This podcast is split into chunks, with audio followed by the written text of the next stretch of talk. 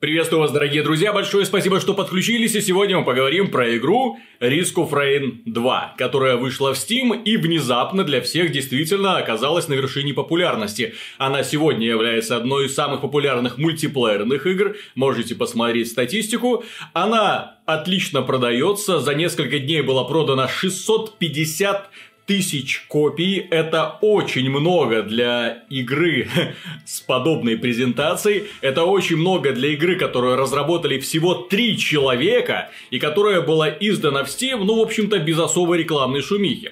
Итак, что такое of Rain и почему на нее так много людей повелось? Почему, в принципе, я, конечно, не буду советовать вам прям обратить на нее внимание, поскольку как она выглядит вы сами прекрасно видите, но тем не менее рассказать о ней стоит, поскольку игры, подобные of Rain, они я говорю и про первую часть, и про вторую, они, как мне кажется, определяют то направление, в котором будут развиваться современные игровые разработчики.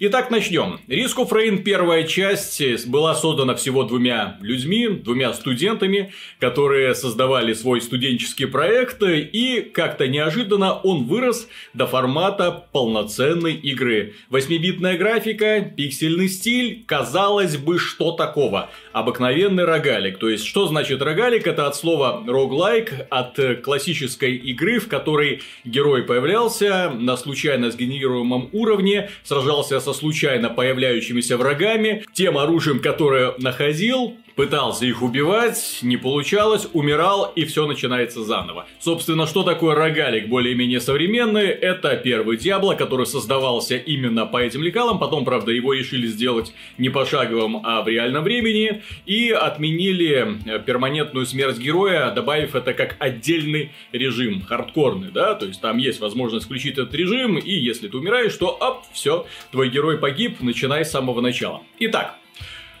Of Rain. Чем был интересен конкретно этот проект, почему он привлек такое огромное количество людей? Несмотря на всю графику, несмотря на более чем спорный визуальный стиль, разработчикам удалось, к слову, продать аж 3 миллиона копий. Опять же, коллектив из двух человек.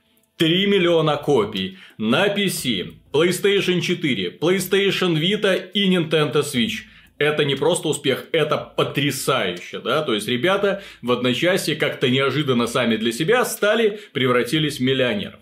Итак, что они сделали для того, чтобы понравиться аудитории? Ну, во-первых, это рогалик со всеми преимуществами, да, то есть именно чем дольше ты играешь, тем сильнее твой герой, но тем болезненнее терять все, что ты только что наработал, а в конце концов тебя убивают, потому что, ну, сложность доходит до такого этапа. Во-вторых, бесконечное разнообразие. Герой в процессе исследования уровня обнаруживает бесконечное количество разнообразных артефактов. В-третьих, это очень интересный подход к искусственному интеллекту. Дело в том, что он именно в формате этой игры, как ребята придумали и как они сделали, он руководит именно заселением уровней недружелюбными монстрами. Каждые 5 минут уровень сложности поднимается, то есть ты должен как можно быстрее проходить уровни, искать портал, загружаться на следующий, сражаться с боссом, идти вперед для того, чтобы успеть как можно быстрее, как можно больше уровней пройти, иначе в конечном итоге тебя просто задавят. Тут понятно. Искусственный интеллект в зависимости от уровня сложности получает определенное количество ресурсов, которые он тратит на то, чтобы покупать противников и выставлять их на карту.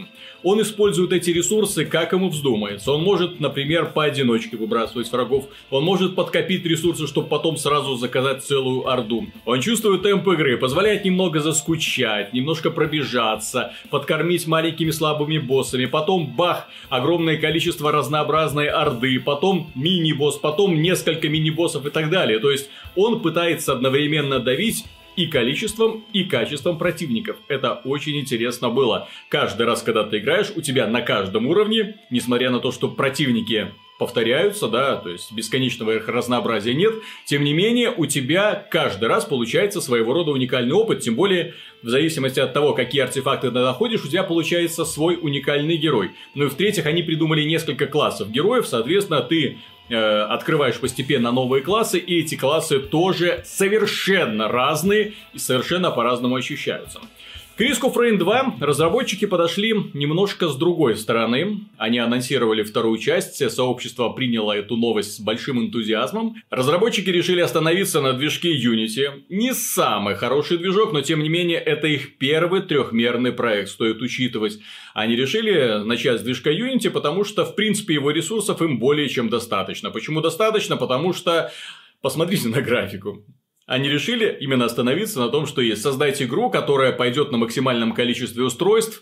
Да, с плохонькой графикой, но и первый Risk of Rain, мягко говоря, не блистал в этом плане. Поэтому здесь не в графике дело, а в том, чтобы перенести двухмерную механику, механику двухмерного рогалика в 3D. С одной стороны, они перенесли основные правила в 3D, с другой стороны, им пришлось очень очень многое поменять. Пришлось поменять и классы героев, пришлось перебалансировать и изменять противников, потому что совсем по-разному именно ведут себя механики в двухмерном и в трехмерном пространстве, совсем по-разному противники должны атаковать и совсем по-разному должны вести себя именно герои. Они сохранили что? Искусственный интеллект, который управляет появлением врагов на уровне, они сохранили общий концепт, то есть отряд героев телепортируется, сбрасывается на планету, быстренько должен обнаружить портал, уничтожить босса, телепортироваться в следующее место, там снова обнаружить портал, уничтожить босса и так далее. В процессе уничтожаем врагов, зарабатываем монетки,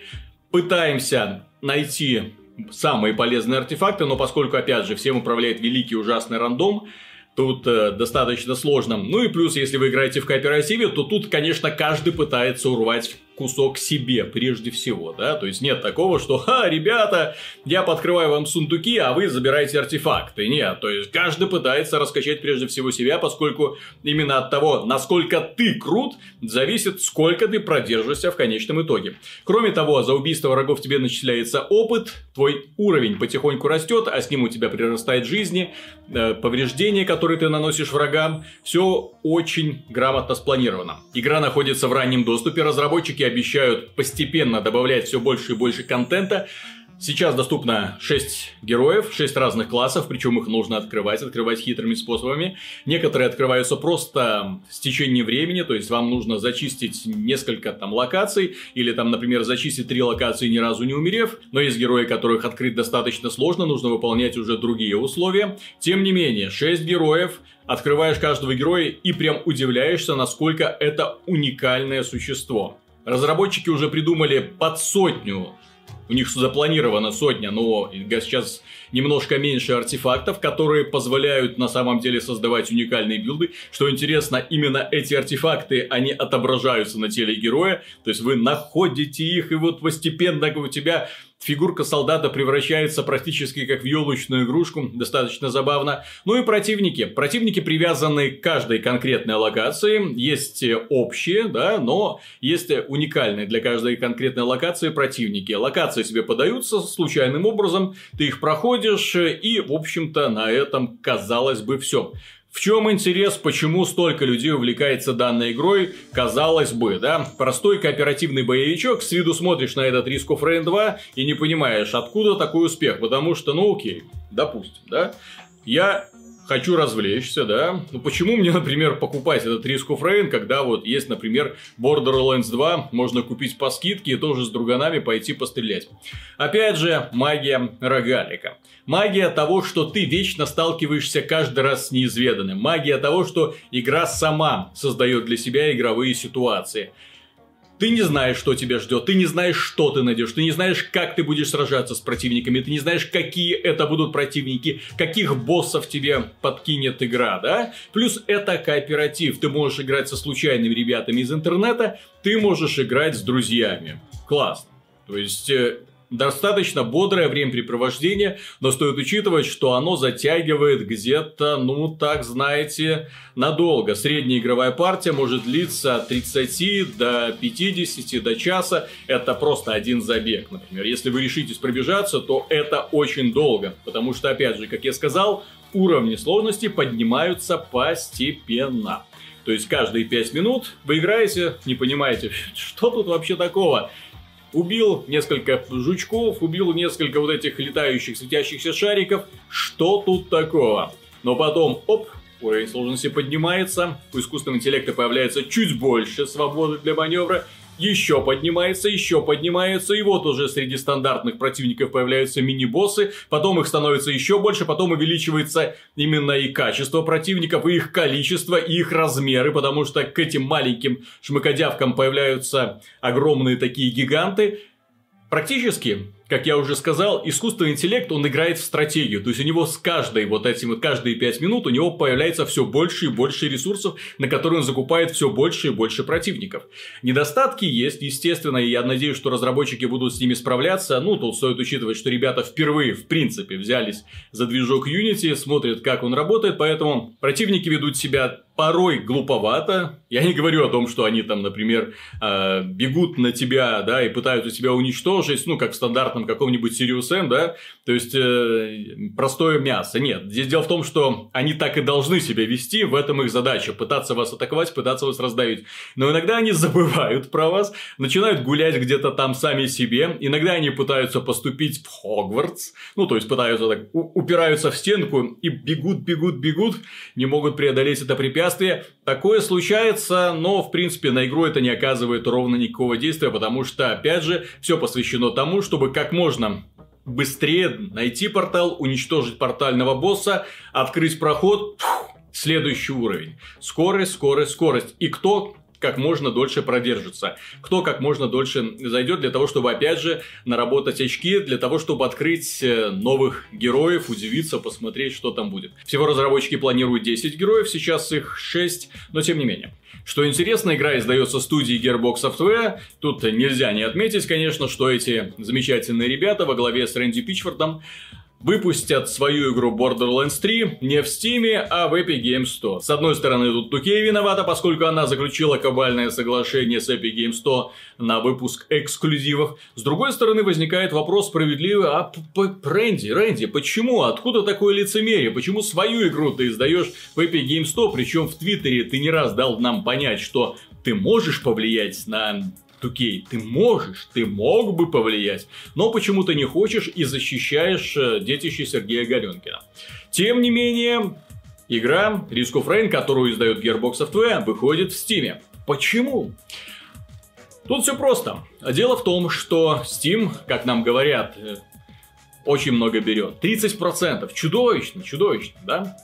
С другой стороны, также стоит учитывать, что Steam, кроме этого, предоставляет API разработчикам для создания мультиплеерной инфраструктуры. То есть разработчики, особенно это касается молодых команд, да, то есть у них отпадает нужда создавать голосовой чат, создавать текстовый чат, создавать пиринговые сети, по которые используются опять же в of Rain 2 для того, чтобы объединяться в лобби и играть вместе. Steam предоставляет разработчикам сервера, Steam предоставляет систему борьбы с читерами и так далее. То есть там на самом деле в одном этом IP огромное количество всяких возможностей.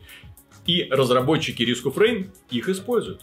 В то же время, если вы посмотрите на огромное количество эксклюзивов Epic Games Store, вы увидите в массе своей сингловые игры. Почему они такие?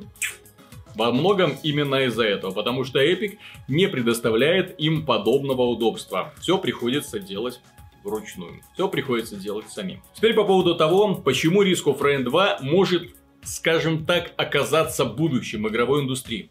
Посмотрите, какие игры от независимых разработчиков все чаще оказываются на вершинах популярности. Процедурная генерация, искусственный интеллект, который руководит всем этим делом, всем процессом, случайно создаваемые квесты какие-то, да, и так далее. То есть, если вы посмотрите на Майнкрафт, если вы посмотрите на No Man's Sky, если вы посмотрите на Risk of Rain, если вы посмотрите на огромное количество рогаликов, которые заслуживают именно народное признание, в прошлом году это был, например, Dead Cells, да, вы увидите, что ребята создают игры, которые генерируются сами. Такие бесконечно разнообразные игровые площадки, в которые люди погружаются, и там уж зависит от алгоритмов, насколько им будет интересно, насколько разнообразные получаются ситуации, насколько интересно их будет проходить снова и снова. У несчастных, бедных, независимых разработчиков, у которых просто нет бюджета для того, чтобы создавать красивые огромные уровни, им приходится оперировать именно в этой среде. И подобные вещи, я уверен, со временем будут внедряться и в большие игры. К примеру, стоит посмотреть на компанию Ubisoft, которая уже активно использует подобные механизмы в своих играх, как мы уже упоминали в обзоре Far Cry New Dawn. Это мечта. Процедурно генерируемые аванпосты, бесконечные, разнообразные. Ты ставишь их шилдочку Far Cry 5, 6, 7, 8 ставишь, и все. Меняешь просто сеттинг, набор оружия, противников, хотя противники уже давно-давно не меняются, и все, что тебе нужно. Так примерно и есть. Если вы посмотрите на вторую дивизию, то там увидите примерно то же самое. Онлайновая составляющая, вот эта твоя карта, твой город, происходящие в нем события, управляемые искусственным интеллектом противники, тоже процедурная генерация. Так что нас ждет очень интересное будущее, дорогие друзья. На этом все. Большое спасибо за внимание. Если вам понравилось данное видео, не забудьте поддержать его лайком. Ну и подписывайтесь, если по какой-то нелепой причине вы все еще не с нами.